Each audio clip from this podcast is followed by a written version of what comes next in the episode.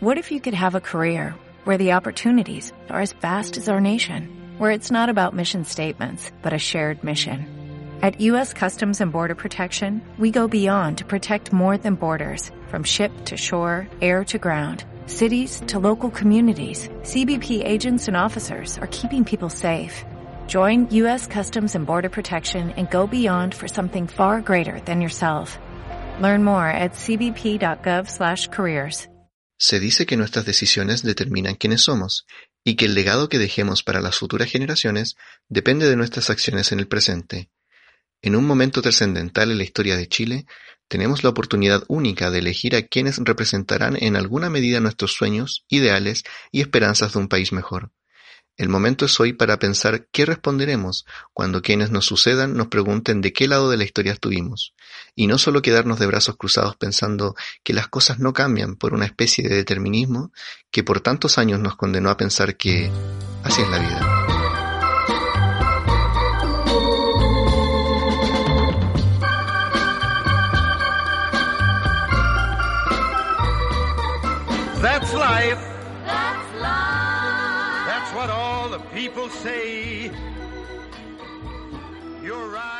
Hola nuevamente queridos amigos, Eh, estamos muy entusiasmados este día porque tenemos otro capítulo especial, agradecidos de tener su compañía para este momento que es histórico nuevamente, igual que el capítulo anterior, ¿no es cierto Andrés? Tenemos invitados nuevamente en esta ocasión. Sí, ¿qué tal amigos? ¿Cómo están? Bienvenidos a este nuevo capítulo. Eh, efectivamente, la semana pasada tuvimos un capítulo bien, bien intenso con candidato a concejal. Y este capítulo también se viene bueno. Tenemos dos invitados también de lujo que en esta oportunidad candidato a la convención constitucional.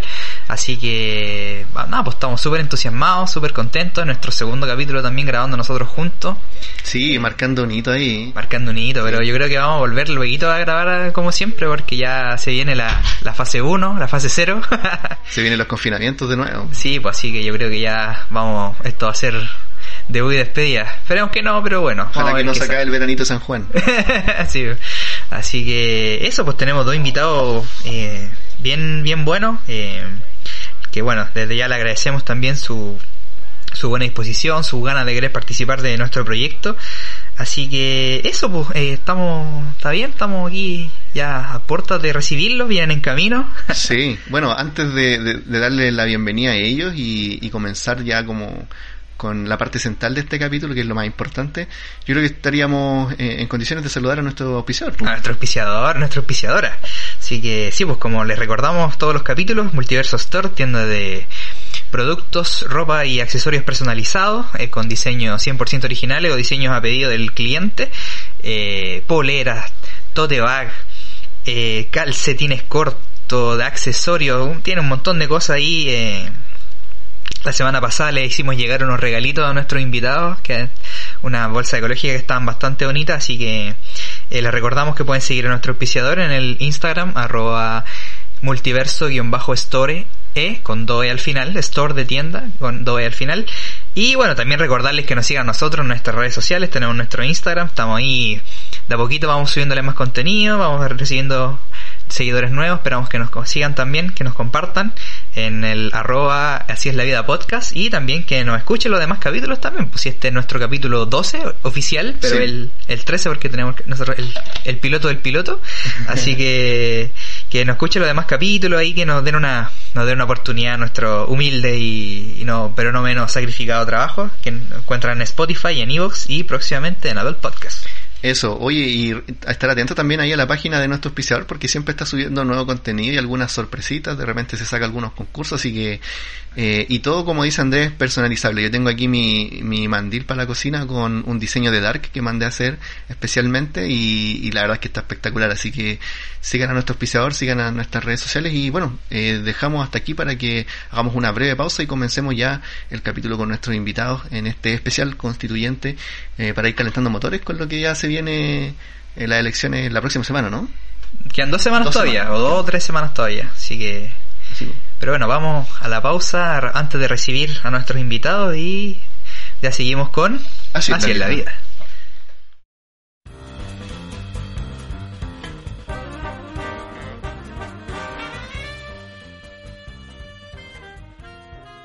Bueno, volvemos de la pausa, le damos las gracias por eh, compartir con nosotros en este capítulo. Ya tenemos frente a nosotros a nuestros queridos invitados. Les agradecemos nuevamente la oportunidad de poder reunirse con nosotros, de poder compartir un poco de su tiempo en estos días que me imagino deben ser muy exigentes y muy ajetreados, ya cerrando eh, todo este proceso de, de campañas y, esperando y con las expectativas de lo que va a ser eh, este proceso que es tan importante, tan histórico que ya nos hemos referido antes y que hoy día tenemos la oportunidad de contar con dos invitados que son parte importante también de, de este proceso. En la semana pasada tuvimos otro capítulo especial donde compartimos con candidatos a concejales y vamos a ver qué, eh, eh, en qué, qué cosas encontramos ahí entre medio. Eh, me imagino que hay algunos diagnósticos de repente que, que se van a compartir y, y creo que va a estar bastante interesante.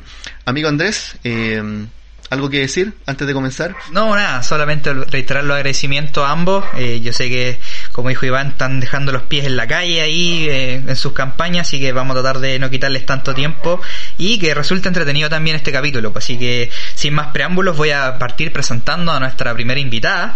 Ella es Maipucina, eh, activista feminista, fundadora de Revolución Democrática, madre de dos adolescentes, tiene estudios de periodismo y administración pública. Trabaja desde los 18 años en el mundo privado y público y hace 10 años trabaja con organizaciones locales en el territorio, como la coordinadora feminista Somos Marea Maipú, Marca AC, Unidad Social y recientemente en el 2020 coordinó el comando por el apruebo que Maipú decida. Es candidata a la Convención Constitucional por el Distrito 8, que agrupa las comunas de Cerrillos, Colina, Estación Central, Lampa, Maipú, Pudahuel, Quilicura y Tiltil. La, el distrito, si no me equivoco, el más grande de Sí, la grande. región metropolitana. Así que le, le damos, por- y bueno, y viene por la lista Pruebo Dignidad, así que le damos la bienvenida a Tatiana. Eh, muchas gracias por estar acá, un aplauso. Tatiana Urrutia. Sí, Ta- Tatiana Urrutia, ¿cómo estás? Muchas gracias Andrés y Iván por la invitación. Bien, bien, aquí feliz, feliz de, de la invitación al espacio. Eh, conversábamos con Andrés ahí que me había visto en redes sociales y, mucho alivio de esto también porque se transmite el trabajo que estamos haciendo, así que contenta y agradecida por, por la oportunidad. Sí, pues bueno, dentro de nuestros medios, que, que a lo mejor no son muchos, tratamos de ofrecer este humilde espacio para que, eh, en el fondo como, como vitrina también para que ustedes puedan, eh, aparte de conversar con nosotros, podamos contribuir a sus campañas igualmente y también a la discusión. Ahora voy a presentar al, a nuestro siguiente invitado, ¿ya? Él es sociólogo, así que es colega de nosotros. Colega. y magíster en políticas públicas. Se dedica hace 20 años a la investigación social. Ha escrito algunos libros y publicaciones, también es músico. Por ahí, ¿qué, qué instrumento toca? Bueno, ahí le vamos a preguntar después. Toco guitarra. Guitarra, mira, somos colegas también Sí. en eso. Eh, maratonista, aprendiz de cocinero y jardinero. Chileno, nacido en Alemania, viñamarino hasta 1985 y santeguino desde entonces. Padre de una linda hija, concertista de violín. Sueña con un país más justo, igualitario y solidario, donde las personas pueden cumplir libremente sus sueños. Ciudadano comprometido, ha sido dirigente estudiantil y activista digital por la igualdad, la no discriminación y los derechos humanos. Damos la bienvenida y agradecemos que esté con nosotros al señor Pablo Morris. Un aplauso. Bueno, me- bueno, me faltó también, nos faltó también decir Ah. el, dist- el distrito que representa. ah, cierto, el distrito. El distrito Sí. 10, que agrupa las comunas de La Granja, Macul, Ñuñoa, Providencia, San Joaquín y Santiago por la lista Independientes por la nueva constitución. Así que, ¿cómo estás, Pablo? Exacto. Muchas gracias y bienvenido. Hola, And- hola Andrés, hola Iván, muchas gracias por la invitación, felicitaciones por, por este espacio, este podcast eh, y ojalá que muchos de estos espacios se, se multipliquen. Bueno, de hecho ya existen muchos de estos en distintos formatos por todo Chile porque el proceso constituyente es un proceso que debe involucrar la voz de toda la ciudadanía en todos los formatos y por todos los medios. Así que feliz de estar acá conversando además con Tatiana. Qué bueno, muchas gracias. ¿Nos faltó algo por ahí? ¿Hinchas de algún equipo quizás? ¿Algo que quieran? ¿Algún dato que quieran compartir para que los conozcan más Eh, nuestros auditores? No soy fanático, pero me gusta Colo Colo. Ya, a mí me pasa que típico que el fútbol se hereda de, de los padres, ya a mí al revés, mi hijo es muy hincha del Colo Colo, entonces yo me pongo muy muy feliz cuando gana el Colo Colo porque veo en él desde siempre esa alegría cuando sucede, así que ahí a- alentando al alma. Qué bueno, así que no vamos a tener conflicto acá. Sí. bueno, pasemos a lo importante. po. Sí, pues pasemos a lo importante. Lo primero, como ya les comentábamos antes de, de la grabación, eh, cuéntenos un poquito, a ver, Tatiana, cuéntanos un poquito cuál es tu motivación principal para ser candidata a la Convención Constitucional. Bueno, aparte de las ganas de cambiarlo todo, que yo creo que la mayoría de las chilenas y los chilenos tenemos hoy día, eh, tiene que ver un poco con la experiencia eh, de trabajo territorial, como, como contaba un poquito ahí en la introducción. Eh, soy de esas personas que en el 2011 se dio cuenta con la movilización estudiantil que se podía hacer algo más que quedarse fuera de la casa solamente caceroleando.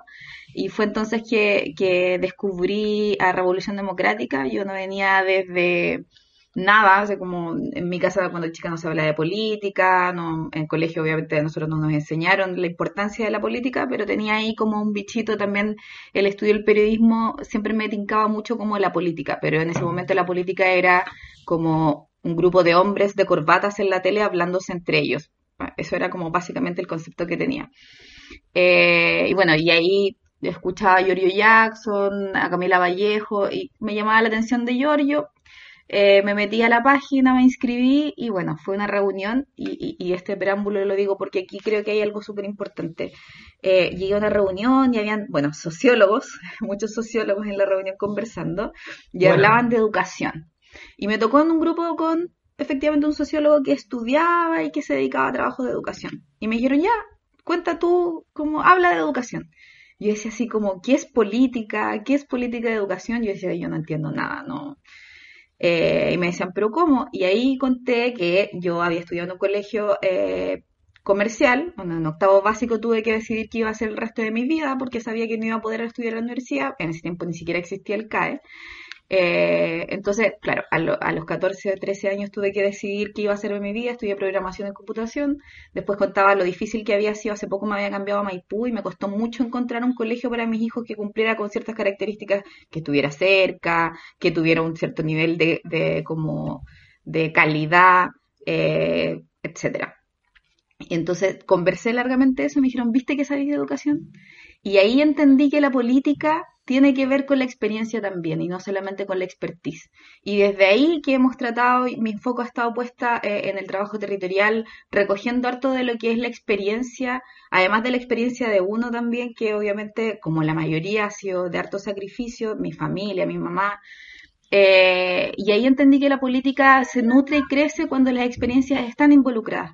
Eh, y nada, pues yo, a pesar de que obviamente tengo como posturas de todas las cosas que están pasando a nivel nacional, que he aprendido durante estos nueve años muchísimo de política, de cómo funciona lo bueno y lo malo, eh, creo que el momento constitucional es justamente para eso, es para que las experiencias con las expertices se, se juntan y ahí me pongo a disposición de las redes que hemos tejido tanto en Maipú, que es la comuna más grande del distrito, pero también del distrito completo, que es donde tenemos además, eh, por ser colectivo, yo sé que a veces se vapulea bastante a los partidos políticos, entendiendo el porqué, compartiendo el porqué también, pero también nos dota de, un colectivo en el que decidimos militar durante muchos años y luchar por las causas que consideramos justas. Y ese tejido lo ponemos a disposición a través de esta candidatura.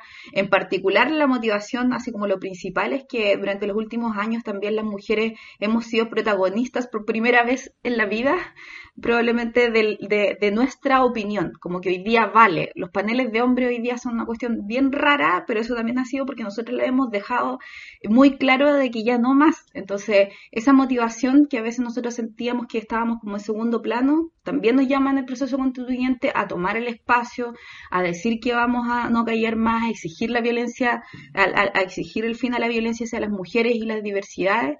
Eh, y ahí hay dos motivaciones que creo que tiene que ver con la experiencia, que tiene que ver con, eh, con la lucha de, de, igualdad de derechos entre hombres y mujeres. Me declaro feminista. Eh, en, e, eh, cuesta hoy día hablar de feminismo porque hay como una construcción maléfica construida en torno a la palabra, pero también es un proceso muy exquisito este de la, de la campaña porque podemos conversar. Así que eso como a grandes rasgos eh, representa Revolución Democrática, parte del Frente Amplio, pero hoy día esta candidatura tiene mucho más que ver con experiencias, con la realidad de vivir en el territorio eh, y de llevar ahí, articular también y movilizar a gente desde acá. Sí, nos consta eso, vemos tus redes sociales y vemos que hay harto trabajo en terreno, así que nos consta lo que tú nos dices. Y bueno, así como tú hablabas, para nosotros era súper imperioso con el Iván tener eh, una mujer como invitada. O sea, la semana pasada hicimos lo mismo, así que muy, muy bien y eh, valoro mucho que esté acá ahora con nosotros. Pablo, cuéntanos tú cuáles son tus motivaciones, tus principales motivaciones para escribir la nueva constitución.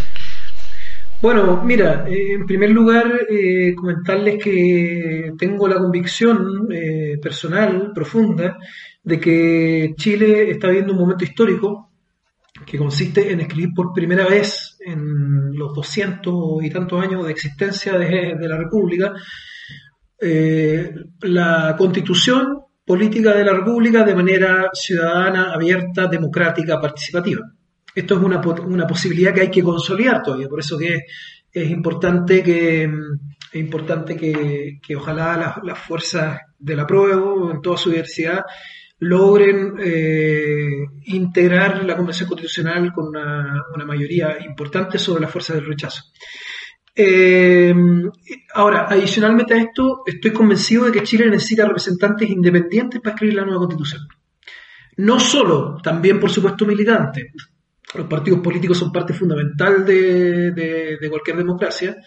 Eh, sin partidos no funciona la democracia, entonces no, este no es un discurso antipartido o antipolítico, pero sí, eh, tal vez uno de los grandes eh, mensajes del, del, estallido o revuelta social fue la movilización masiva de millones de personas, ciudadanos y ciudadanas, exigiendo participar. Y si ustedes se fijaban en las calles, no había, eh, no había banderas de ningún partido.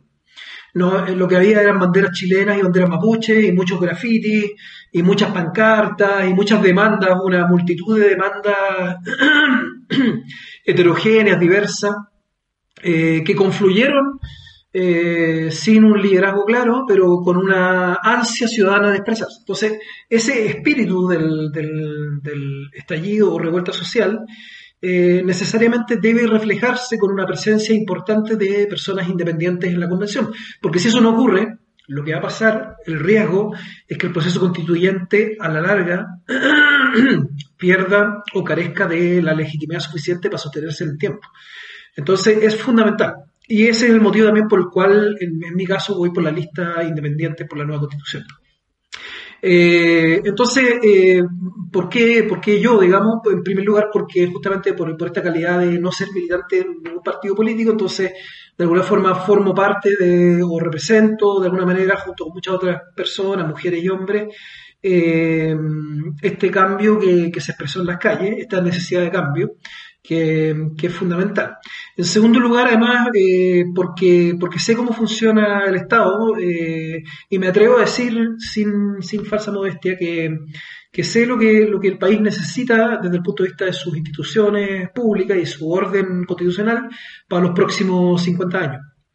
Eh, esto porque tengo una amplia experiencia, conocimiento en política pública, he trabajado en el sector público, eh, en, instituciones vinculadas al Ministerio del Trabajo, en el CENSE y en la Dirección del Trabajo, eh, pero también he trabajado en la empresa privada y en organizaciones de la sociedad civil y aporto además con una mirada global sobre los desafíos de, Chile, en, en el marco del mundo en el cual estamos viviendo. Bueno, y, por último, además, también porque voy a trabajar eh, la nueva constitución, creo que es fundamental con una metodología de trabajo participativo. La participación ciudadana tiene que ser un elemento eh, constitutivo, constituyente del proceso constituyente, valga la redundancia. Eh, quiero que se escuche la voz de muchas y muchos, no solo la mía o no solo la, de quienes vayan a integrar la Convención Constitucional, porque lo peor que podría pasar es que terminen 155 expertos iluminados eh, redactando la Constitución a puerta cerrada. Esas son, a, grandes rasgos, mis motivaciones. Eh, y de hecho, en mi campaña, digamos, he, tratado de impulsar este sello participativo eh, y con presencia en los territorios. y mi, tema principal, digamos, y esto a lo mejor para la próxima pregunta, ¿no es cierto? Mi tema principal que quiero aportar es la garantía de un trabajo digno, que es un tema del que se ha hablado poco, Perfecto, sí, más adelante nos gustaría particularizar eh, precisamente en, esos puntos, también obviamente eh, llevar la conversación hacia las áreas de conocimiento que ustedes dominan, hacia su, disciplina o, el trabajo que ustedes han realizado. Entonces ya vamos a tener un espacio para referirnos un poquito a, hacia las temáticas laborales también. Pablo mencionó hace un ratito atrás cuando estaba explicando sus motivaciones la importancia de este proceso, eh, que es súper importante, que es único, que no se ha dado antes en nuestro país, en la historia de nuestro país. Y me gustaría saber, mm, cualquiera de los dos, eh, cuáles son las impresiones que, que ustedes tienen respecto de, cómo llegamos y, cómo se produce finalmente este proceso constituyente y cuáles son sus expectativas también. O sea, yo creo que ya con sus motivaciones nos dejaron entrever quizás un poquito eh, cuáles son, qué, es lo que ustedes esperan y qué es lo que no esperan de este proceso y, cómo están trabajando para ello. Pero me gustaría saber eh, más en detalle ustedes si nos pudieran comentar eh, qué expectativas tienen acerca de este proceso histórico. Tatiana o Pablo, cualquiera. Tatiana, Bueno, sí, sí. Bueno, yo creo que la Constitución entendía hasta hace muy poco como un espacio de privilegio para abogados y expertos es uno de los principales motivos que, llega a este como colapso de las instituciones, porque finalmente eh, a mí me tocó trabajar en el Congreso, pero no en, en, de redes sociales. Como, pero sí me tocó estar como muy atenta durante tanto el estallido como eh, durante la pandemia, como en la primera crisis, porque vamos camino a la segunda al parecer, o sea, estamos ya inmersos, eh, y me tocó ver cómo es que finalmente, a pesar de que hay mayorías, eh, el choque contra la muralla institucional, hoy día además protegida por un presidente que, que tiene todo el poder en sus manos y, y, que no ha cedido en cuanto a las necesidades mayoritarias, eh, es finalmente el desprestigio de la política. Y, también una política que le entrega mucho poder a los políticos, entre comillas, yo me considero política, lo, advierto, pero le entrega demasiado poder a, a, los políticos, a los representantes, y ningún poder de restricción, ni de límites, ni fiscalización a la ciudadanía. Entonces creo que la mezcla de una constitución rígida y puesta a punta de sangre, obviamente eh, con cero legitimidad, como decía Pablo, que, creo que una de las cosas más importantes que tiene este, que debe tener este proceso, eh, eso creo que, es una de las principales motivaciones, o sea, una de las principales causas de, todo este descontento. Finalmente, aunque hubiera mayoría, aunque hubiera en algunos momentos, a lo mejor amenazados, eh, parlamentarios disponibles a, doblar la mano, no, no, hay, no hay posibilidad institucional. Entonces, efectivamente la constitución es el corazón de, de, lo que hay hasta hoy día y mi expectativa es que, como bien decía Pablo también hace un rato, eh, esta, esta convención sea un poco el reflejo de lo que es Chile. Eh, que es el reflejo donde veamos mujeres, hombres comprometidas con, con, la lucha de las mayorías, pero que también tengamos experiencia movimientos sociales, independientes, militantes, no parlamentarios renunciados para eso, porque claramente esa, esa fue la respuesta que no ganó en el plebiscito. Eh, y de lado y lado, porque entiendo que hay de distintos sectores, eh, y la expectativa es que efectivamente tengamos convencionales comprometidos, además que de cuando seamos electos, cuando sean electos, en la primera sesión hagan un compromiso, el reglamento diga que no podemos estar encerrados 155 personas durante un año escribiendo un libro, que puede resultar muy bonito, que puede resultar hasta poético si queremos, pero no va a tener ninguna legitimidad si no estamos en las calles, así como hoy día estamos en la feria entregando nuestra propuesta, tenemos que estar en la feria avisando qué discusiones se van a dar, tenemos que estar juntándonos en cabildos como lo estamos haciendo hoy día para pensar el futuro, en ese momento para pensar las discusiones que se van a estar dando en la convención. No puede ser que nos enteremos por la tele o, o si a mí me toca estar adentro, que se enteren por la tele que hoy día se vota el agua y que ya no tenemos nada que decir esas discusiones tienen que estar volviendo a los territorios y ahí como es súper importante el compromiso más allá, que hay que leer las propuestas evidentemente, también exigir que los candidatos por los que votemos sean personas que estén disponibles a volver al territorio, a volver al terreno, de publicitar las discusiones, hay algunos que a lo mejor van a tener papeles más mediáticos, otros que podríamos tener un, papel más de territorio, pero sí o sí tiene que haber un acuerdo transversal de que ninguna discusión se va a dar a puerta cerrada y también, por cierto, ninguna se va a no que no todas se den en Santiago, sino que además se sesionen en distintas regiones, porque ahí también hay otro tema súper importante, la concentración de poder y decisiones que ha habido en la región metropolitana ha causado como estragos en la vida de todos los que no viven en la región metropolitana y también ahí, eh, eh, eso creo que también el 18 de octubre dejó claro que ya no eran las movilizaciones más masivas solo en Santiago, sino que en cada una de las regiones de Chile. Así que ahí Chile dijo basta de norte a sur. Perfecto, gracias. Pablo. En, mi caso, bueno, la expectativa, concuerdo bastante con lo que dice Tatiana. Eh, mi expectativa es que el, proceso constituyente eh, logre reflejar, y la Convención Constitucional logre reflejar toda la diversidad de la sociedad chilena actual. Diversidad de género, diversidad política, diversidad cultural, diversidad territorial, diversidad etaria, diversidad de pueblos originarios. Eh, hay que señalar aquí que a pesar de las limitaciones del proceso, eh, sin embargo, hay, hay algunos logros súper importantes. Por ejemplo, que la Convención Constitucional va a ser paritaria, es un tremendo logro, una tremenda conquista. Eh, por primera vez en la historia en un organismo, digamos, público que va a tomar una decisión importante. La mitad de, la, de los representantes van a ser mujeres, lo cual es tremendamente importante, un logro.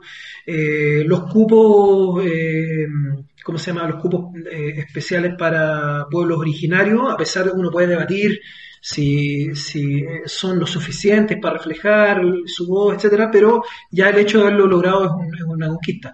Probablemente quedamos al debe en las reglas del juego para que participáramos los independientes, porque la cancha está súper dispareja entre militantes e independientes, dispareja en términos de recursos, de acceso a medios, eh, eh, en términos de barreras de entrada, etcétera. Pero bueno, pero dentro de lo que hay, entonces mi expectativa es que con, las limitaciones que estoy señalando, pero que el proceso logre realmente reflejar esta energía social que circula eh, desde el estallido social. Esa es mi gran expectativa y que logremos una constitución que instale en Chile un, eh, un Estado garante de derechos universales, de derechos sociales eh, para todas y todos, independientemente de su origen, localidad, etcétera. Sí, quisiera preguntar ahí también, ante la eventualidad de que ustedes o ambos quizás eh, sean parte, sean parte también de, de, bueno, de redactar esta constitución, eh, ¿cómo, ¿cómo, ustedes asegurarían en el fondo eh, que se cumplan esas expectativas que ustedes tienen? ¿Cuáles son sus propuestas en ese sentido? Bueno, eh, ¿puedo partir yo? sí, obvio. Bueno, en primer lugar, eh, ¿cómo se llama? La pregunta es cuáles son las... Se, me fue la, se me fue la pregunta. ¿Cuál, cuál es? Tomando en cuenta que ustedes eh, eventualmente puedan ser parte de la redacción de esta nueva constitución, es decir, que ustedes sean protagonistas de, de, este proceso, eh, ¿cómo ustedes asegurarían esas mismas expectativas que ustedes nos mencionaron recién? ¿Que, cómo, ¿Cómo en el fondo serían parte de eso?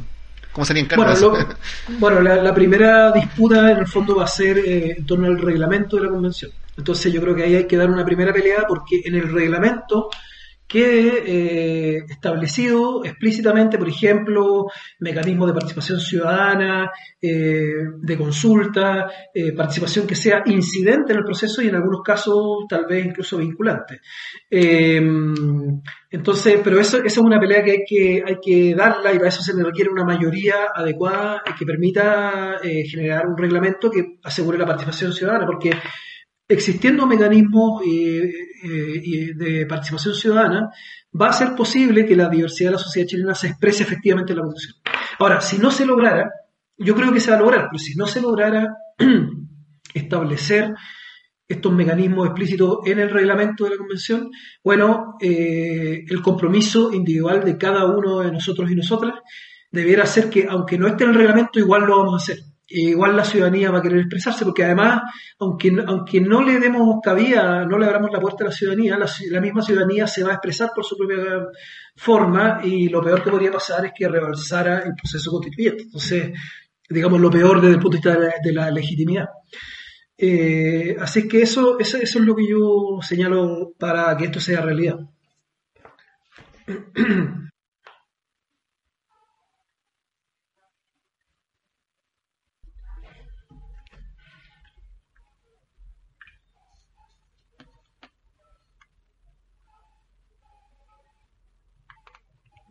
Bueno, coincidiendo también ahí, el reglamento es algo de lo que poco se habla, pero que es súper relevante. Eh, entonces, pregúntenle quienes estén escuchando sus candidatos, como cuál es su propuesta para, para, el reglamento. Nosotros tenemos ahí una propuesta que a través de la Fundación Rumbo Colectivo, que se trabajó con, con varios sectores, del sector de la prueba también, para asegurar estos mecanismos que estuvieran por regla, que estuvieran obligándonos a sesionar no solo en Santiago, no solo dentro de la convención, que además facultara a personas que pudieran con firmas probablemente presentar normas constitucionales eh, al espacio y tiene que ver también con lo que proponemos a futuro, ¿no?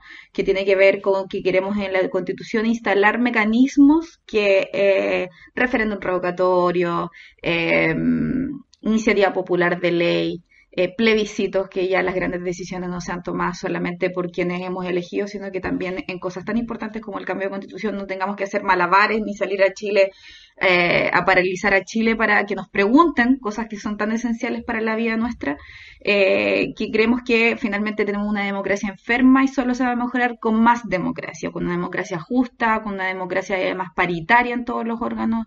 Hoy día es de sentido común que las mujeres tengamos en la mitad de la representación cuando somos más de la mitad de los chilenos y chilenas o de quienes habitamos este país. Entonces ahí hay hartas cosas que, que ojalá también tienen que ver con expectativas y esperanzas. Probablemente hoy día con Pablo no les podamos decir cómo lo vamos a asegurar porque de ser electos vamos a ser quizá uno de los 155 y va a depender mucho de las voluntades que lleguen ahí. Y por eso mi llamado siempre es a votar por las ideas, a votar más allá que por las personas claramente, uno vota por quien se siente más representado, pero también las, las personas representan una lista, las listas tienen una idea, este mecanismo no es solamente porque era el único que había, sino que también tiene que ver con esa representación de un sentimiento mayoritario de ideas. Entonces, ¿cómo asegurarlo? nosotros por lo menos ponemos a disposición esto, nos comprometemos a que vamos a estar volviendo, que vamos a buscar los mecanismos. Hay mecanismos en otros países también que estamos estudiando, que se adaptan por las redes sociales, entendiendo que las redes sociales están lejos de ser la realidad.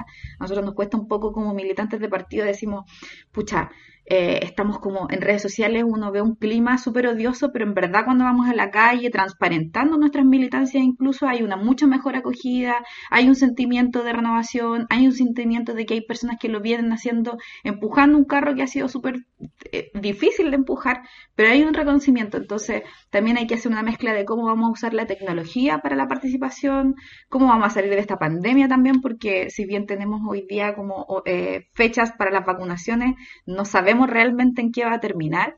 Entonces, todas esas consideraciones hoy día no ponemos más que nuestros compromisos eh, y también creo que aquí hay un llamado no solamente al compromiso que podemos tener nosotros, sino que para toda la ciudadanía, esto de rodear la convención, que alguna, la derecha un poco se asusta con este término porque creen que se van a ir a poner afuera del Palacio Pereira con antorcha, cosa que yo entiendo súper distinto, que es que la gente va a estar muy atenta a lo que esté sucediendo en las discusiones y rodear la, la convención para mí eso significa, es como que todos estemos atentos y bueno, va a haber que seguir en las calles, va a haber que seguir en las calles y probablemente aquí van a operar los grandes poderes que van a querer mantener este sistema y, los electos que ojalá seamos más de los dos tercios que queramos las transformaciones para este país, también van a necesitar un empuje desde las calles, desde los movimientos sociales, para hacer valer que no estamos dormidos, sino que vamos a exigir eh, que ese nuevo Chile que anhelamos suceda.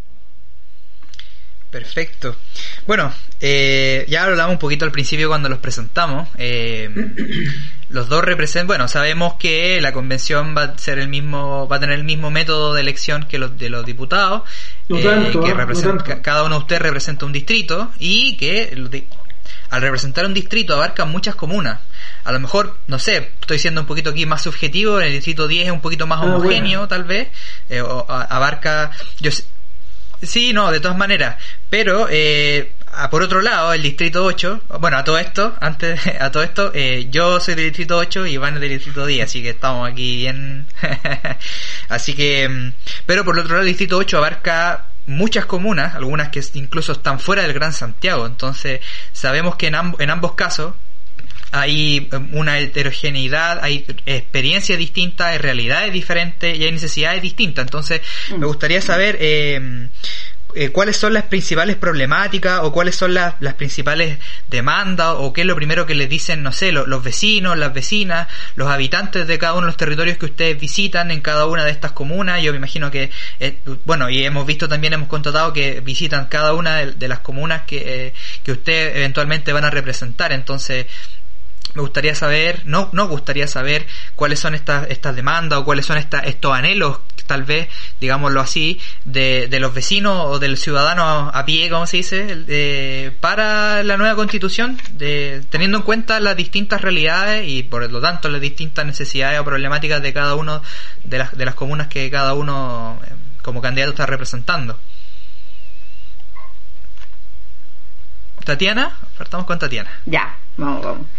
Ya, a ver, son, son como dos, dos cosas distintas que veo en esta pregunta. Una tiene que ver como con el distrito. Eh, si bien todos los distritos son diversos, claro, la característica quizás de este es que son como unas periféricas y, eh, y que tienen obviamente hay un análisis hay un análisis electoral por ejemplo de que hay menos gente que vota o hay menos gente disponible a participar que se mueve un poco claramente con el plebiscito. Eh, eh, tenemos una un, nosotros digamos en pique por ejemplo para las municipales en Maipú votó el 27% esperamos que eh, y, la, y, la, alcaldesa electa salió con un 38 de un 27, o sea, estamos hablando, y, y Maipú es la segunda comuna con más votantes de Chile, entonces estamos hablando de que veníamos con una participación muy baja y hoy día eh, evidentemente tenemos expectativa de que eso sea distinto. Eh, un, distrito que además tiene desde aquí en Maipú la única sanitaria pública que existe en Chile, hasta Tiltil, que es considerada una zona de sacrificio, que creo que es pésima eh, estrategia de nombre, porque al final lo que se sacrifica no son las zonas, sino que las personas que viven en esa tierra. Eh, y bueno, los habitantes de Tiltil no les gusta que les digan zona de sacrificio, sino que más bien zona de resistencia, porque ellos están siempre ahí combatiendo ese tipo de cosas. Entonces, el, los recursos naturales, el medio ambiente es un tema eh, sin duda transversal además de las demandas de salud, pensiones y educación, que es como en todo Chile. Eh, y por otro lado, lo que más escuchamos, eh, sinceramente, es, son dos cosas, por lo menos lo, que más me toca escuchar. Una es como no prometan cosas que no pueden cumplir. Y en eso tratamos de ser súper responsables en decir que estas son nuestras voluntades, nuestras expectativas, pueden conocer nuestro programa respecto a cada una de las discusiones que pretendemos que se van a dar, pero también hay, hay hay candidaturas que disfrazan a veces discursos eh, de muy soy como tú, somos iguales, etcétera, pero esconden las ideas finalmente de representantes que hay una lista en particular que se ha puesto de acuerdo, que lo hizo bien en comparación a cómo hicimos el resto de, eh, de, la, de las fuerzas de la PRO. Las fuerzas del rechazo están hoy día en una, en una lista y están disfrazando sus discursos, están yendo con muchos regalos, con muchas campañas del terror, amenazando que queremos abolir la propiedad privada y cosas que, discusiones que son bien añejas, pero que finalmente a personas que están más eh, despolitizadas le, causan eh, harto rechazo, o sea, harto, harto susto, básicamente. Eh, y otra cosa que, que, creo que nos dicen harto es que yo creo que ahí a Pablo le ha tocado que los políticos son todos iguales, que ya estoy aburrido, que ya no, que ya no voy a votar porque no creo en nada. Eh, a mí me gusta como resaltar alto esta propuesta del referéndum revocatorio, porque si bien hoy día podemos tener grandes promesas, mucha voluntad, es cierto que la entrega del poder a veces corroe, marea, encandila y ahí es importante estas, estas temáticas y, y, cuando las conversamos con las personas también hacen mucho sentido finalmente. Es como la oportunidad que tenemos de delegar el, el poder ya no tan a ciegas, sino que también recuperarlo para la gente. Y las temáticas que a mí en particular, como les decía al inicio, es que los derechos en Chile para las mujeres no existen. Si en términos legales, cierto, somos personas y para todos es lo mismo, cada una de las mujeres de las distintas edades sabemos que en Chile no es lo mismo el acceso ni a la justicia, ni al trabajo, ni a la salud, ni a miles de cosas. Entonces, eso es lo que yo más por lo menos converso en las ferias con todas las señoras que sabemos que están ahí comprando las cosas para ir a cocinar. Es el tema que más no, no, eh, nos tiene muy fascinados de conversar porque entendemos que hay una posibilidad hoy día de hablar que algo que todos sabemos y dejarlo garantizado en Constitución para que por lo menos nuestras hijas y nuestras nietas no tengan que vivir la misma vida de postergación y discriminación que hemos vivido solo por el hecho de ser mujeres. Oye, Tatiana, y para profundizar un poquito en eso, pregunta cortita. Eh, en, esta recogida de, las demandas y, en este puerta a puerta y el trabajar en la calle, eh, que tú nos mencionaste antes que igual han tenido buena recepción de parte de la gente, que, mm. han estado dispuestas a escucharle y, a enterarse. Eh, algo que también recogimos nosotros de, nuestro capítulo anterior, los candidatos concejales también nos decían que la gente estaba mucho más dispuesta y estaba mucho más interesada a saber. Eh, a pesar de la odiosidad que hay, ¿cierto?, con respecto a, la típica política añeja, sobre, sobre todo lo que pasa con, los, con los candidatos concejales, que muchas veces el consejo eh, se ha eternizado en, los distintos municipios. Pero en fin, eh, mi pregunta en realidad no, no, va para allá, sino eh, en esta recogida de, de, de, estas demandas que tú nos mencionaste recién, ah, coincide con el punto de vista de este diagnóstico que a lo mejor tú tenías o ha ido cambiando en tiempo en la medida que tú has conversado con la gente eh, con respecto a eso, con eh, si, te has sacado a lo mejor algunos prejuicios, ha confirmado de repente tus hipótesis con respecto a las problemáticas que se enfrentan en, en tu distrito? No, bueno, no cambia el diagnóstico respecto a las problemáticas. Yo creo que es transversal el sentimiento de abandono. Creo que, y eso en cualquier conversación. Nosotros hemos estado como en, en, reuniones desde comités de viviendas sociales hasta sectores mucho más acomodados del distrito y la sensación de abandono de las instituciones es la misma.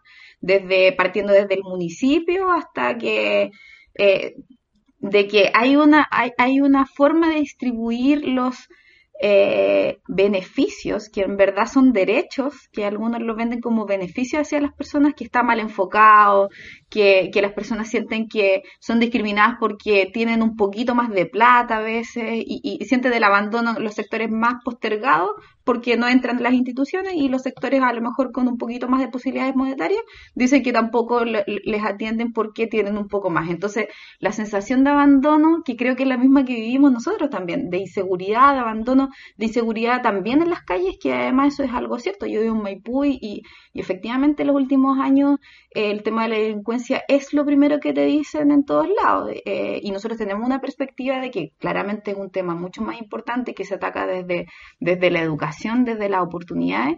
Es un tema que hoy día está en, boca de todos y que a la izquierda en general nos cuesta además abordarlo, porque las personas quieren respuestas para hoy día y sabemos que eh, se puede mejorar mucho, pero hay una respuesta.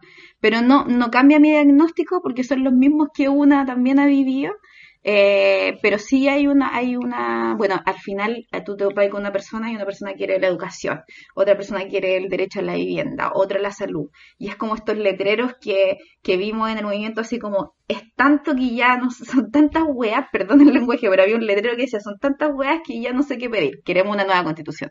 Entonces, finalmente, estas temáticas, los derechos sociales mínimos para una vida digna, son los que se repiten. Las mujeres, insisto, hay una mayor conciencia, hay una mayor claridad de la violencia, es algo como a mí me ha llamado mucho la atención, estoy ayudando también a la construcción de programas locales, nosotros tenemos representantes en distintas comunas del distrito en las que estamos colaborando porque finalmente son una misma demanda. Y, y las mujeres en particular ya eh, piden del Estado, piden de la institución una acogida a la violencia de género, como hay muchas más mujeres que hemos sido violentadas siempre, pero que hoy día están disponibles a dar un, a hablar, a decirlo, a conversar con otras. Y ahí a mí me ha tenido gratamente sorprendida la cantidad de mujeres que demandan del, del Estado una, una mano que les acoja y que les dé respuesta ante eso. Y ahí el llamado es a que hayan hombres y mujeres comprometidas a garantizar la vida libre de violencia en la Constitución para que las leyes que se escriban a futuro no sean como dependiendo solamente de la voluntad de los parlamentarios. Ustedes vieron ayer recién se está empezando a aprobar una ley donde las mujeres, los hombres podrían hacer carga de mujeres. Eh, cuando nosotras llevamos insertas en el mundo laboral décadas. Entonces, eh, es un país que está como muy, muy, muy atrás. Eh, y, por lo menos yo que voy ahí a, a, hablar directo de las mujeres principalmente, las reuniones que tenemos son con mujeres, ahí hay harto que decir y escuchar. Perfecto. Pablo, cuéntanos cuáles son las principales problemáticas que tú has recogido en, las distintas comunas. Bueno, yo eh, erré en mi diagnóstico de que a lo mejor el Distrito 10 era, más homogéneo, pero así que cuéntanos. Lo que pasa, lo que pasa es que el Distrito 10, eh, por lo menos mediáticamente, comunicacionalmente, se asocia con Santiago, Providencia y Ñuñoa. Y por eso que se dice que, es el, son como las comunas de clase media, alta, donde está el centro del poder. Eh, y por eso que se dice que el distrito 10 es el, distrito más taquillero, el más codiciado, etcétera, etcétera.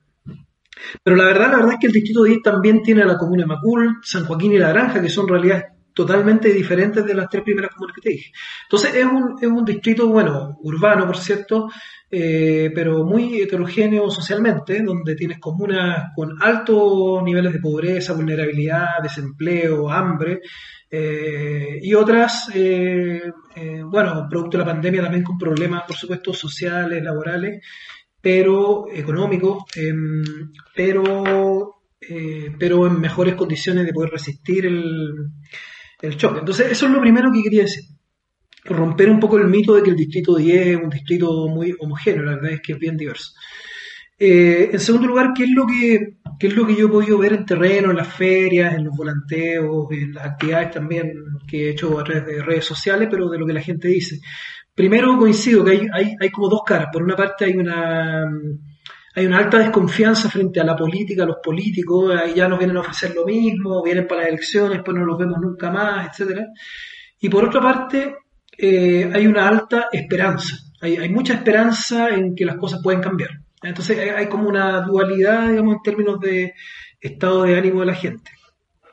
Eh, en segundo lugar, eh, yo diría que son dos los principales temas que la gente te plantea, así como en la conversación cara a cara. Primero, te plantea eh, la necesidad de garantizar derechos sociales, ¿ya? Eh, un poco la, la, demanda por igualdad eh, o por, por, garantía de la igualdad y garantía de la dignidad. Y por otra parte, hay una alta demanda por participación ciudadana. En todas partes las y los ciudadanos están eh, pidiendo ser escuchados, escuchados y escuchadas. Entonces, ese, eso es lo que yo fundamentalmente veo como, como demandas en el territorio, lo que yo he podido ver. Y, y por cierto que eh, eso, en general además he, he visto, bueno, eh, como te decía, desconfianza en la política y los políticos, pero... Eh, pero no, no, no, he visto, por ejemplo, agresividad ni mala onda hacia los candidatos, no lo he visto. O sea, en general, el que no está interesado te lo dice de una manera amable o no, o no te pesca o qué sé yo, pero, pero no, he visto ofensas, agresiones. Eh, y en la gente que sí está interesada, mucho interés por conversar y por dialogar. O sea, hay, hay, yo diría que hay un alto interés por el proceso constituyente. De hecho, yo creo que es la elección tal vez que concita mayor interés de las cuatro elecciones que van a haber. Bueno, eh, para hacerte la misma pregunta que Iván le hizo a Tatiana también, eh, ¿qué crees tú o has, experimentado a lo mejor cambio en tu perspectiva o en tu hipótesis desde que comenzaste, desde que decidiste ser candidato hasta la actualidad, hoy 18 de marzo de 2021? Pero ¿en qué sentido dices tú? Eh, ¿Como cambio de, a lo mejor tú te, cuando decidiste ser candidato o antes incluso tenías alguna hipótesis o alguna perspectiva de cómo, cómo iba a ser este encuentro con la ciudadanía o, o en base a sus necesidades, ¿crees tú que han cambiado? Mira, ¿Ha cambiado tu perspectiva? Ay, interesante, porque la verdad, la verdad es que yo me, me comencé a motivar con el proceso constituyente eh, con, el, con el estallido social. ¿ya? Eh, en ese momento, eh, así por iniciativa propia, eh, comencé a, convocar a conversatorios o a diálogos constituyentes, que los llamé. Hice uno, me acuerdo, en, mi lugar de trabajo de entonces, la dirección de trabajo, con los funcionarios del departamento de estudios. después hice uno así por mi propia cuenta con con personas de, la comuna de La Reina, ciudadanos que en una casa se juntaban, yo hacía una presentación y, y, un poco conversamos, dialogamos, debatíamos sobre las dinámicas que estaban ocurriendo. Eh, después hice uno, me acuerdo, en Rancagua, ponte tú. Y después, bueno, vino la pandemia y eh, esta misma energía la canalicé a través de conversatorios o charlas así online. Todo esto antes, antes de que empezara el proceso constituyente. Pero, eh, y también, eh, y también eh, desarrollando otras actividades, digamos, que sé yo, no sé, pues, conciertos y cosas de ese tipo. Eh, y, entonces básicamente había una energía que yo ya estaba palpando, estaba palpando en el aire. Y cuando se institucionaliza el proceso y cuando viene todo el, todo el tema de la inscripción de las candidaturas, las listas y todo eso, fue como natural, digamos, eh, que yo canalizara esta, este interés y esta, esto que yo veía en la gente eh, que lo canalizara desde una candidatura independiente. Y lo que voy a ver en el terreno es más o menos parecido, claro, ha pasado el tiempo, no está la efervescencia del estallido, además entre medio está la pandemia, que, también ha bajado, digamos, un poco la fuerza de la, de la expresión en las calles. Eh, pero sin embargo, ese, ese como bichito, ese espíritu eh, que yo pude ver al principio sigue, sigue estando vigente en las calles y en las plazas, en, los, en, los, en las ferias. Entonces, quizás adelantándonos un poquito para, eh, para ir ya ir, cerrando con nuestros dos últimos eh, módulos de, de preguntas. Eh, lo que tú decías recién, en el fondo, me, me, da a pensar que así como a la mayoría de las personas, este estallido fue el que nos ayudó a ser un poco más conscientes. Yo cuando escuchaba a Tatiana al principio hablar de que venía, provenía de una familia que, o, de su educación, donde no se hablaba necesariamente de política, o donde no había participación, bueno, eh, lo hemos conversado nosotros con Andrea anteriormente y en mi caso eh, pasaba eh, exactamente lo mismo. Y ha sido interesante ver cómo se ha ido transformando ese pensamiento en las conversaciones familiares y algunas posturas se han extremado y algunas otras se han dado vuelta completamente. Eh, con respecto a eso mismo, con, este punto de partida que es el 18 de octubre del, año 2019, que es la antesala de este proceso eleccionario, eh, definió esto de alguna manera, me imagino, y pero igual les hago la pregunta, eh, esta motivación de ustedes de ser partícipes de este proceso siendo miembros de este grupo de personas que van a redactar la Constitución. Me gustaría que me comentaran eso, si, si, este, eh, si esta efervescencia, como decía Pablo, si este despertar eh, influyó en ustedes el, el deseo de, de, cobrar una parte activa en, en esto. Vamos, Tatiana. Tatiana. Tenía cara de responder. sí. Como... No, yo en realidad, como, como les contaba y ahí un poquito en la presentación, eh, yo entendí también cuando entré a, Revolución Democrática que había que hacer más y, en ese tiempo, esto fue el 2012, claro, el 2012, el 2013, eh, 2012, eh, Bachelet 2. Eh, me acuerdo que nosotros eh, planteamos evidentemente ante la posibilidad de que la derecha tomara la conducción del país, eh, entregamos el apoyo a Bachelet, pero, pero con, con, la claridad de que queríamos una asamblea constituyente. Desde ahí trabajamos a nivel territorial y a nivel nacional también con Marca C, estuvimos preocupados de, entendíamos, yo durante ese primer año de militancia entendí la importancia de la constitución como solamente como en el hablar cuando hablábamos de cambiar educación, salud, etcétera, entendí la importancia de la constitución y desde ahí que venimos empujando los procesos, fuimos parte activa también de convocar los ELA, que en ese momento eran los encuentros autoconvocados, no, recuerdo bien, pero hicimos varios de esos aquí en Maipú, hicimos a nivel nacional, también nos pusimos a disposición. Eh, desde entonces entendíamos, también creíamos que con un, derecho, un, gobierno de derecha no iba a ser posible, eh, gracias a la ciudadanía movilizada se logró. Eh, teníamos la expectativa de que quizá un próximo gobierno diera paso a, esa apertura, pero por suerte llegó, por suerte llegó antes. Eh, entonces, la motivación probablemente tiene que ver eh, como desde mucho tiempo antes, cuando entendí que la constitución era necesario un cambio para, para las transformaciones que buscábamos. y como les decía hace un rato, también la disposición de ponerse uno adelante del proceso eh, a mí en, lo personal me cuesta harto porque siempre he estado trabajando en campañas de otros.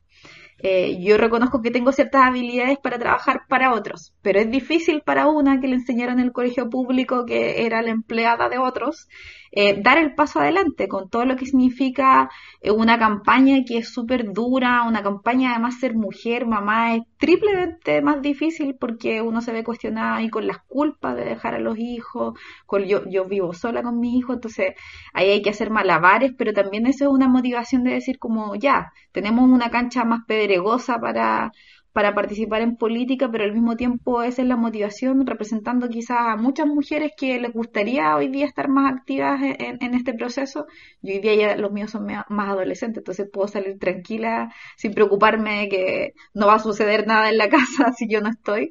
Eh, entonces las motivaciones tienen que ver probablemente con una representación de, de quienes nos hemos visto por distintos factores alejados de la política.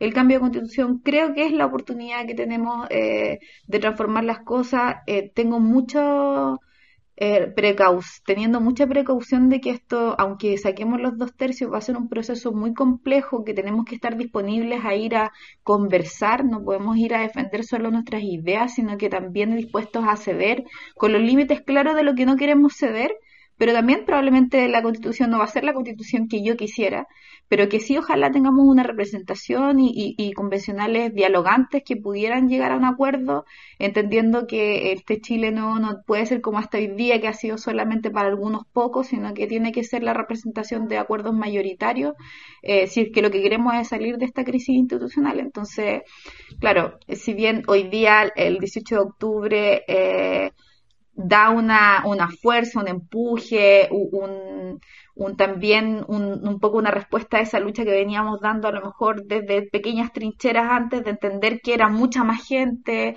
de recuperar ese espíritu, eh, ese impulso eh, fundador de este proyecto, eh, nada, pues encontramos ahí una acogida y también lo que decía el Pablo, eh, nosotros sí creemos que la, la importancia de, de, los independientes, nuestro partido en dejó un espacio del 50% de nuestras candidaturas son, son independientes, la otra cantidad de, de, de, de, postulantes somos militantes de territorio, personas que nunca han ido a ningún cargo de representación.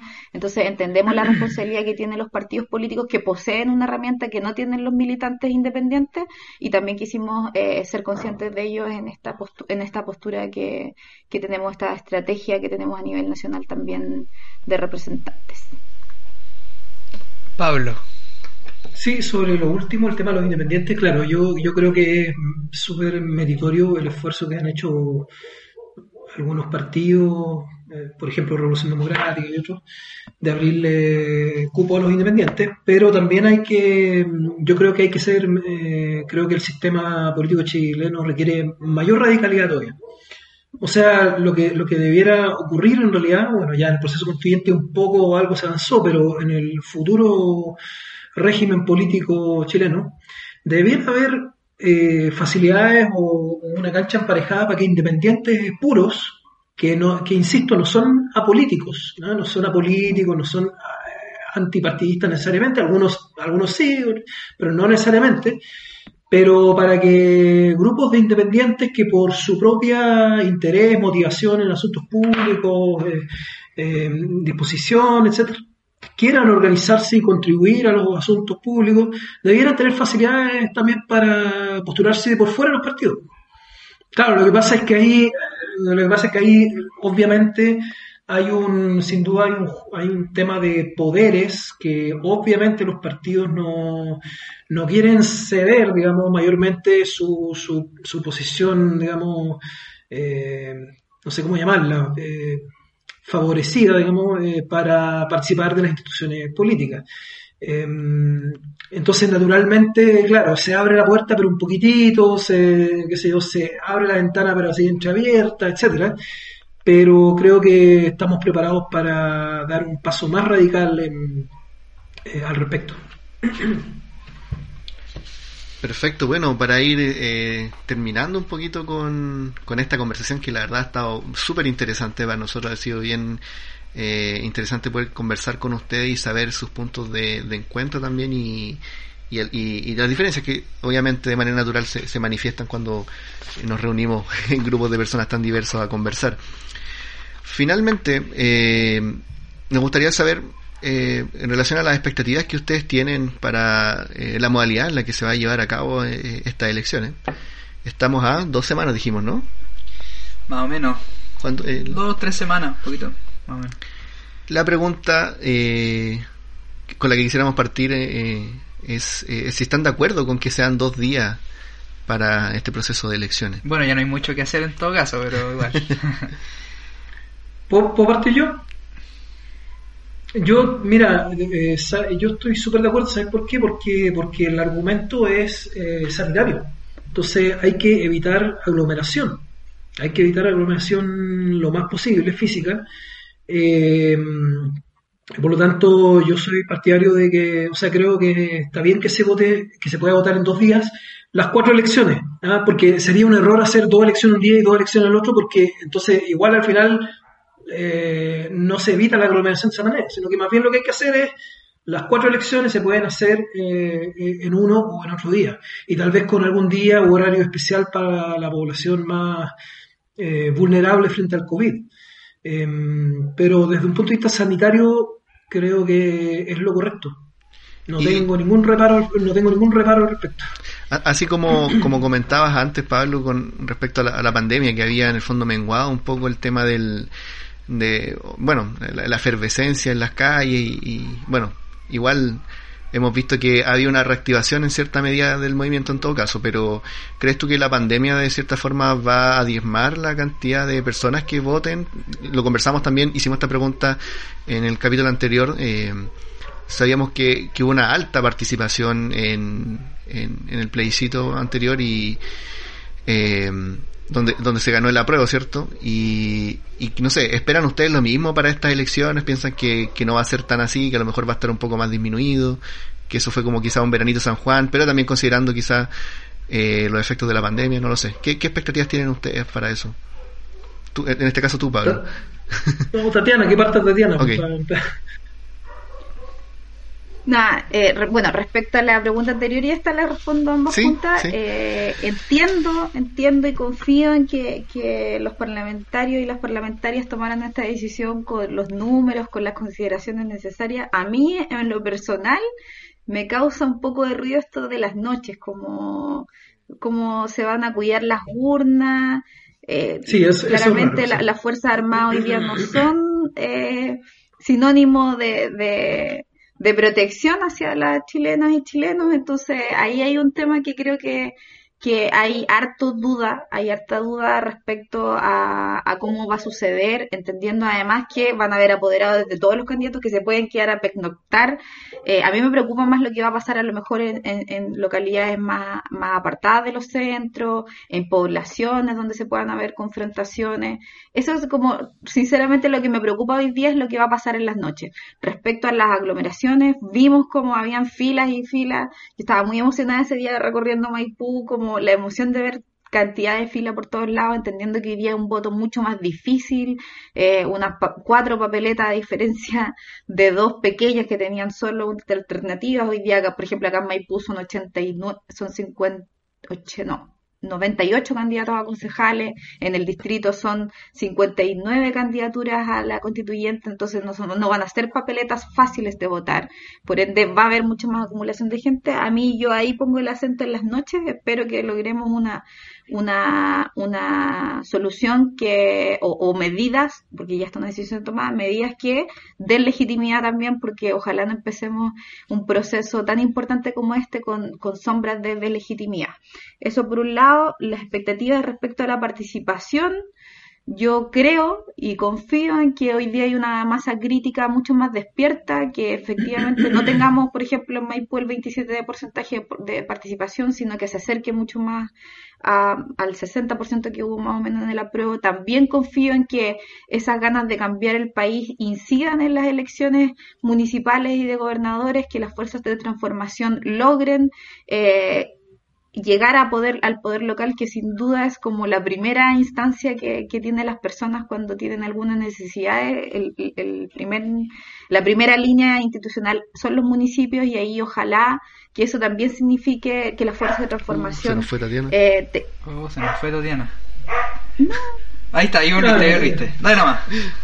Ya, eso, espero y eh, tengo la ilusión de que, de que los gobiernos locales también tengo la ilusión. Tiene la ilusión, Tatiana. Mi internet. ¿Me escuchan? Sí, ahora sí. sí, ¿Están ahí mis vidas? Ya. El internet está flaqueando.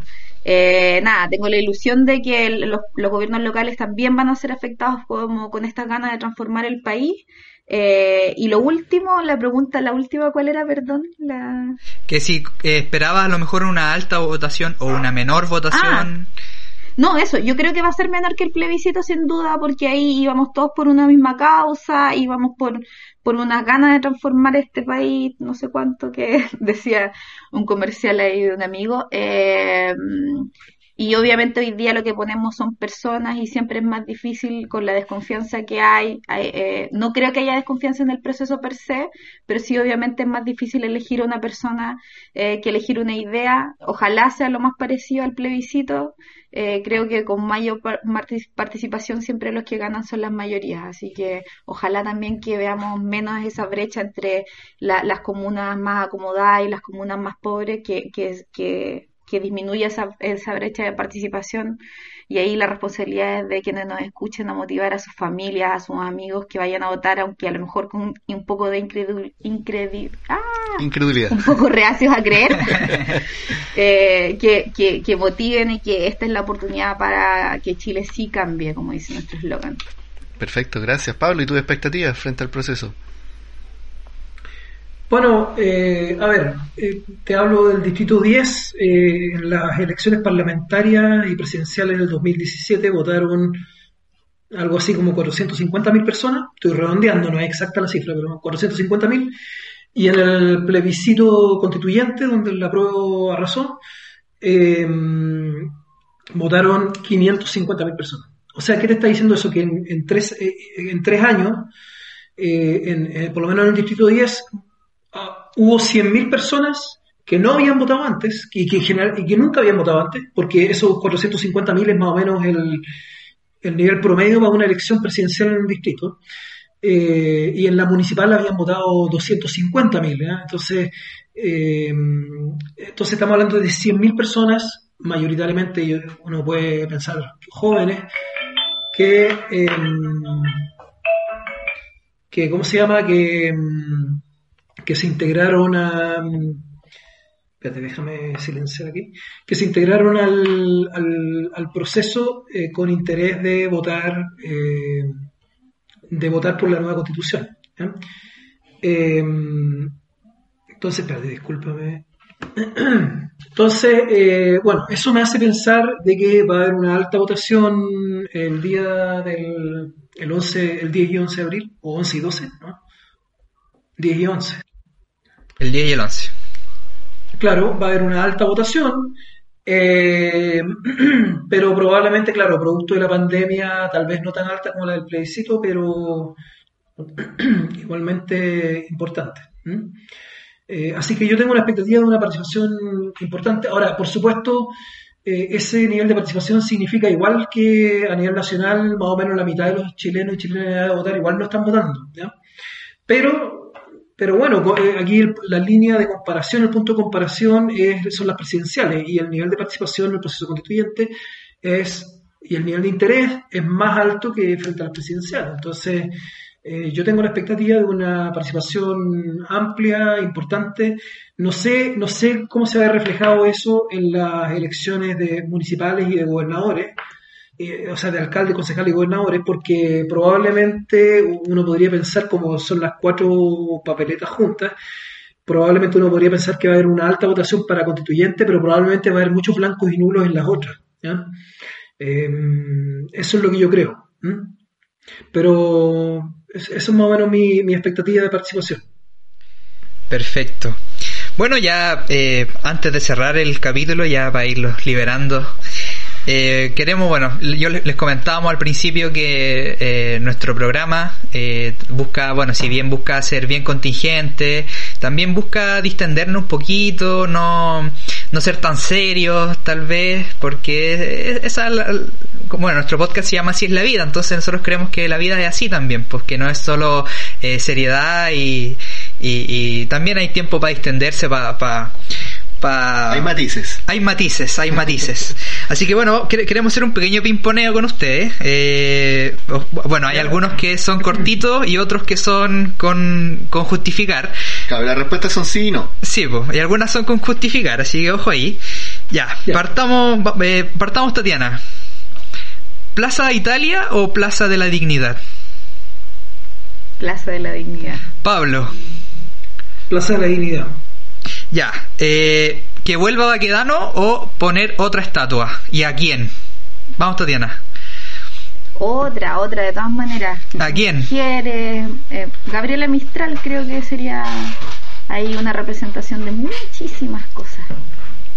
Pablo, Eh, lo mismo, eh, podría ser Gabriel Mistral o alguna estatua especial que represente la dignidad. Hay una idea por ahí circulando de hacer un- una consulta ciudadana para ver eh, cuál, es, que, cuál debería ser el nuevo motivo, pero creo que eh, eh, tenemos una tremenda oportunidad de refundar eh, la plaza principal del centro de Santiago eh, en una línea acorde al, al- al- a la demanda ciudadana por dignidad.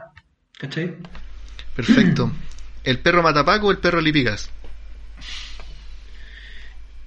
¿A quién le preguntas? Eh, pucha, una mezcla, me encantan los perros, así que es que no podemos desconocer el perro Lipigas más allá de que es una empresa, lo, lo cultural que significa, pues, y el perro Matapaco también tiene que ver, creo yo, ahí con, con una, una cierta desobediencia a la policía que, que se ha ganado obviamente esa desobediencia eh, dado que hoy día cuidan más a las cosas que a las personas y creo que ahí representan un descontento más allá de la agresividad que algunos le quieran entregar al simbolismo, representa este, este además que los queman, pero vuelve a florecer y vuelve a existir y está en todos lados un simbolismo, creo que ambos son como representaciones populares bien importantes. Pero hay que elegir, hay que elegir a uno. Sí. Ah, ah bueno, el Matapaco, claro, por lo que acabo de decir. Pero... Matapaco. Tatiana, ¿alcalde, alcalde Jadwe o alcalde Lavín? Alcalde Jadwe, de todas maneras.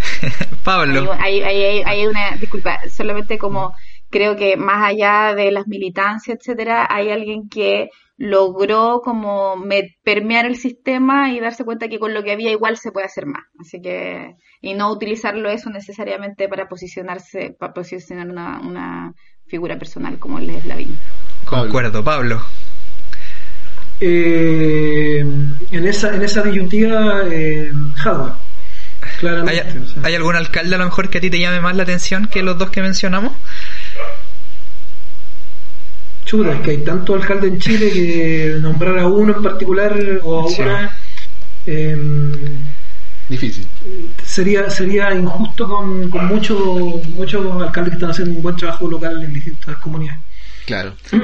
Esta pregunta es una pregunta que suscita ciertas rivalidades de repente. ¿La empanada va con o sin pasas? Tatiana. Va con pasas. Pablo. Con pasas. Con pasas, chuta. Estamos aquí. se, la puede, se la puede sacar el que no quiera. Ah, ya. Claro. Pero es parte de la pero Con pero pero con, con, pocas. Ah, ya. Sí. Tampoco una empanada de pasas. sí. Tatiana, ¿Sinovac o Pfizer BioNTech? Ay, no sé, entiendo que hay súper perdida en eso, entiendo que la Pfizer es como para personas que tienen más de más enfermedades más graves, ¿no? Estoy equivocada, me pillaron. No entiendo bien cuál es la diferencia. Bueno, puede ser el porcentaje de efectividad, pues se dice que la Pfizer es un poco más efectiva que la Sinovac. Claro, pero entiendo que es para las personas que tienen mayores, como mayores riesgos, así que Pfizer. necesitan más. Yo, Pablo. Yo recibí, yo recibí mi primera dosis de vacuna hace algunos días y fue Sinovac, así que Sinovac. Ya. eh, ya, esta otra pregunta también va. Eh, Pablo, ¿tomar té o tomar once? Eh, chuta, tomar té.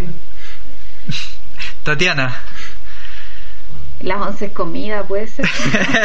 Tomar once, y ahí es como, entiendo qué significa como le decimos, yo tomo, once y en general tomo once comidas también. Como cena, digamos.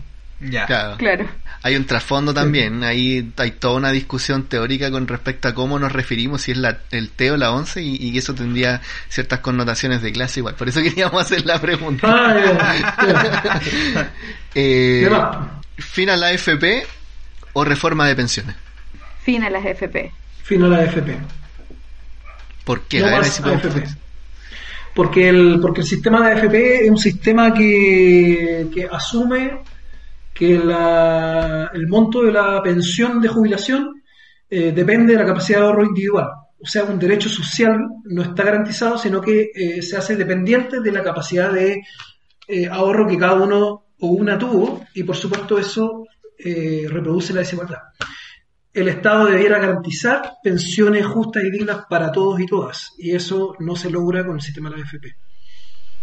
Tatiana. Ah, ahí el corazón de este sistema subsidiario, este sistema que nos eh, que, finalmente tenemos una sociedad súper individualista y tiene que ver también con esto, que, que nos hacemos cargo de manera solidaria, intergeneracional también eh, de las pensiones y de la vida, porque más allá de la cantidad de tiempo y energía. Hoy día, como decíamos hace un rato, las mujeres que se han dedicado a lo mejor 20 años a estar en sus casas, a, trabajar, a trabajar arduamente, en la casa se trabaja mucho cuidando a los niños, haciendo las cosas, hoy día vemos que no tienen pensiones y parece que a nadie le importa eh, y eso todo, tiene que ver con el principio básico que creemos para las pensiones, que tiene que ver con la solidaridad, un país que envejece además que donde los que son, yo ya no me considero tan joven, pero eh, tenemos que ser también más, más recíprocos con quienes ya han trabajado para el desarrollo de este país, entonces es imposible además seguir entendiendo que el, rascársela con sus propias uñas cada uno eh, eh, puede ser siguiendo la lógica y no hay manera de, de, tocar la AFP sin que efectivamente cambiemos el sistema por completo, así que no más AFP. Puede ser, puede ser que el, fin de la AFP suponga también un cambio de mentalidad, porque tenemos a lo mejor arraigado en nuestra idiosincrasia esta cuestión de, de, de ser el winner, de buscar el éxito personal, eh, como bien, como la vida bien mercantilizada, entonces pues tal vez, en mi, reflexión, el fin de la FP también cambia esa mentalidad, pues, una mentalidad más colectiva, más, más, más empática con el otro, más solidaria, como, como dice Tatiana, ¿no? Oye, oye, mira, de hecho, de hecho, eh, dentro de las cosas que han pasado durante la campaña es que me han eh, invitado a participar, a adherir a distintas iniciativas como en torno a ciertos temas o demandas. Y, por ejemplo, una de ellas no tiene que ver directamente con la FP, pero sí con lo que tú estabas mencionando recién, que, es la, propuesta de avanzar hacia una renta básica universal, garantizada, independientemente de que la gente tenga o no tenga pega, de sus condiciones, sino que por el solo hecho de ser ciudadano o ciudadana, tener eh, que el Estado garantice una renta básica, digamos, eh, y eso permite entonces amortiguar eh, crisis, shocks de empleo, etc. Bueno, ¿por qué, pongo, ¿por qué menciono esto? Porque tiene que ver con lo que tú estás mencionando, de pasar de la lógica del mercado, o sea, como, lo, como que los derechos se garantizan mediante mecanismos de mercado, hacia una lógica donde los derechos se garantizan con presupuesto, etcétera, a través con recursos, a través del Estado, directamente como una responsabilidad del Estado para todos pero eso sería un tremendo aporte. Bueno, con las FP pasa lo mismo. Avanzar, avanzar hacia una lógica solidaria, colectiva y con un rol importante del Estado. Perfecto, gracias. Y la última, ¿Estado subsidiario o Estado social? Tatiana.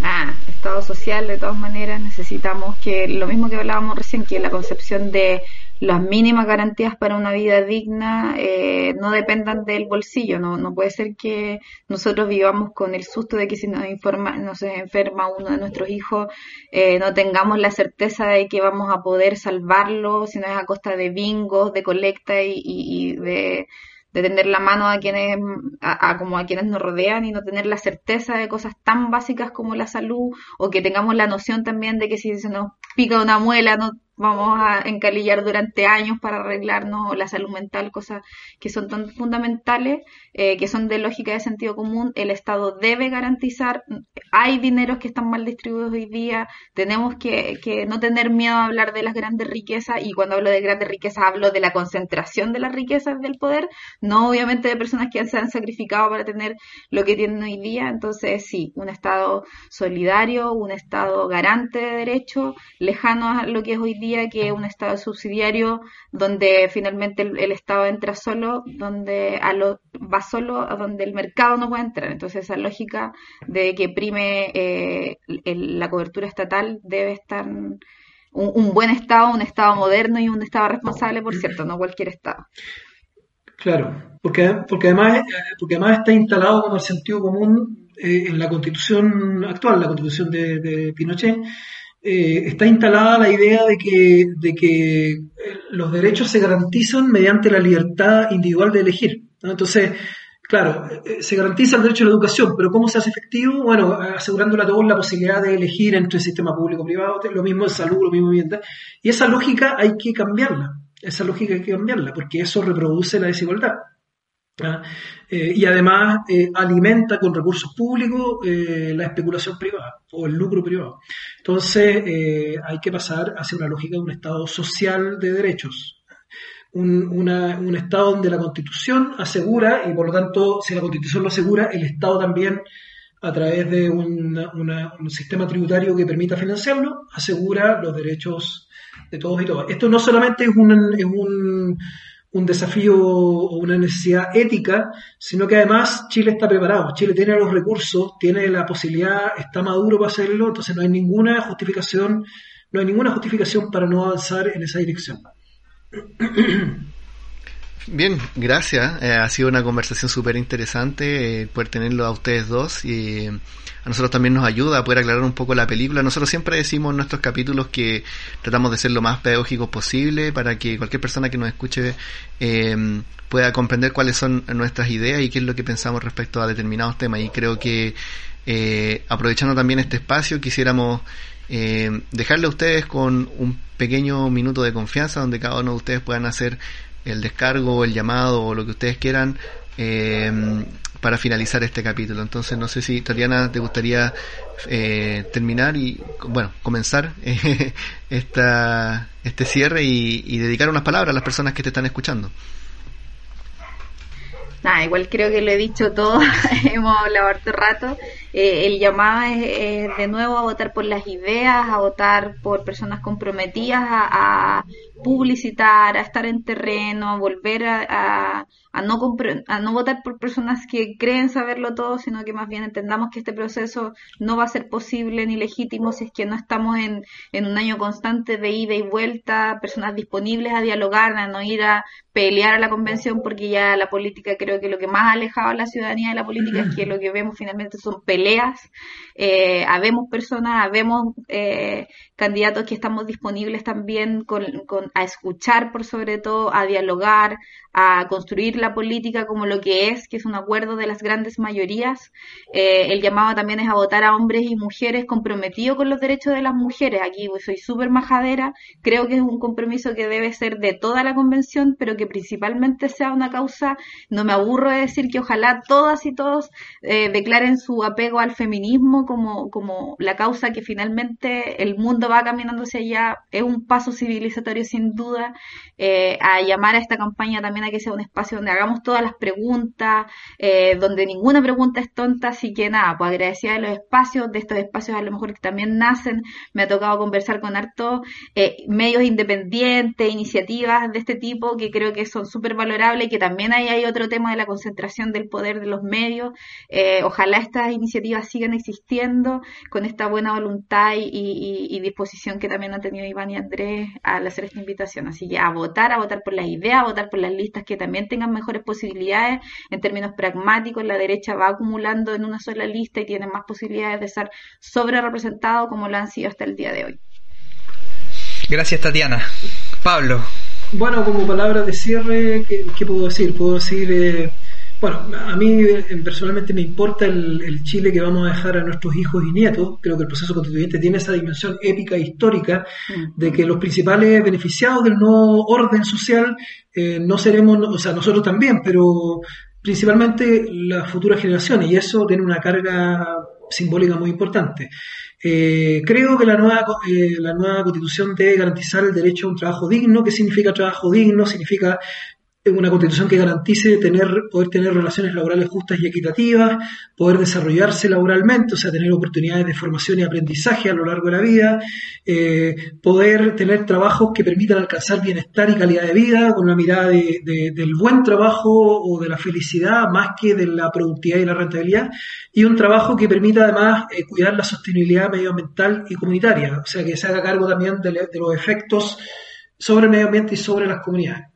Bueno, ese, ese, es un tema que yo conozco a fondo porque lo he trabajado desde hace más de 20 años en distintas instituciones. Además es un tema que cruza los distintos ámbitos de la vida en sociedad, como la, que la economía, la educación, la salud, la política, la participación.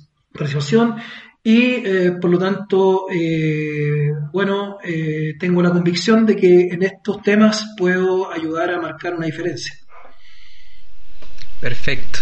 Bueno, eh, con, con sus palabras eh, ya damos paso al final de nuestro capítulo. Le reitero mis agradecimientos a ambos por su buena onda, por querer aceptar este llamado. Eh, ahí costó un poquito a lo mejor concentrar, pero bueno, aquí estamos, eh, logramos grabar con ustedes dos, para nosotros era imperioso contar con su participación, así que le agradezco, le agradecemos mucho eh, su participación, su buena onda, todas sus palabras, eh, todas de la manera en que comunican las ideas también. Que para nosotros es súper importante retransmitirlas a, eh, a, nuestro, no sé si nicho, nuestro público objetivo, pero sí a, a, las personas que nos escuchan. Así que les deseamos el mejor de los éxitos de aquí al, al cierre de sus campañas, de aquí al 11. La, bueno, la semana pasada, en el capítulo anterior, eh, nos decían lo, los chicos que eh, no terminaba el 11, que pasara, pasara lo que pasara, iba a seguir el, este, esta, este interés, esta, este trabajo eh, por mejorar las cosas, así que yo estoy convencido de que con ustedes va a ser igual, así que les deseamos el mejor de los éxitos, el mejor de la suerte, mucho ánimo ahí en las calles, en las ferias, en, en sus conversatorios, en todas sus actividades. Y bueno, por último, eh, nosotros eh, tenemos un auspiciador, una pyme auspiciadora, y les, bueno les tenemos les vamos a hacer llegar a cada uno un, un, un obsequio. Los tenemos acá ahí, ahí, están los obsequios. Los vamos a hacer llegar a, a, a cada uno eh, en agradecimiento también por su participación. Así que ahí vamos a estar coordinando para pa hacérselos llegar eh, les recordamos también a, a nuestra a nuestros escuchas que bueno nuestro auspiciador Multiverso Store una pyme de productos personalizados con diseños originales y apellidos así que a, a invitarlo ahí a seguirnos a sus redes sociales a seguirnos a nosotros también en Así es la vida podcast y seguir también a, a, a, los constituyentes. Por favor, chicos, dennos su, su red para que la gente lo siga también.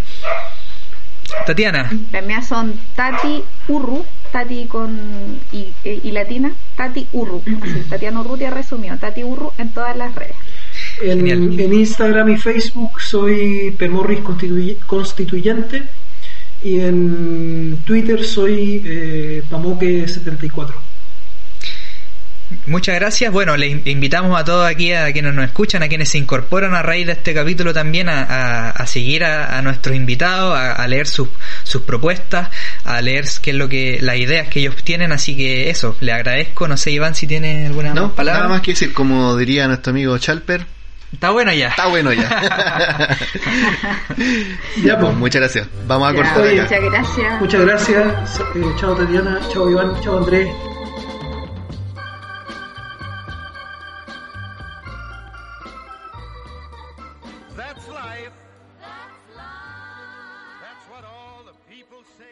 Está bueno ya. Ya, que Dios bendiga. What if you could have a career where the opportunities are as vast as our nation, where it's not about mission statements, but a shared mission? At U.S. Customs and Border Protection, we go beyond to protect more than borders, from ship to shore, air to ground, cities to local communities. CBP agents and officers are keeping people safe. Join U.S. Customs and Border Protection and go beyond for something far greater than yourself. Learn more at cbp.gov/careers.